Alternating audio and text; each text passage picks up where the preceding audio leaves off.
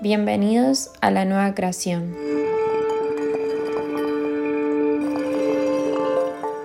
Accionar a través del ser. Uf, es todo. Pero en ese todo tienes que soltar todo lo que construiste en base a las memorias guardadas, a esa programación que lleva miles de años funcionando de la misma forma. Por momentos modifica situaciones, por momentos vuelve a sacar en la misma repetición. Hay momentos que si te permites observar al sistema, solo ves como si se viviera en la rueda de un hámster. Y te aseguro que así todo tengas conciencia, el sistema te crea la escena que crees consciente y en verdad es una repetición camuflada. Es tremendo. Así es el juego en la Matrix. ¿Tienes la posibilidad de ser observador dentro de la Matrix? Sí, claro, pero implica soltar la creación.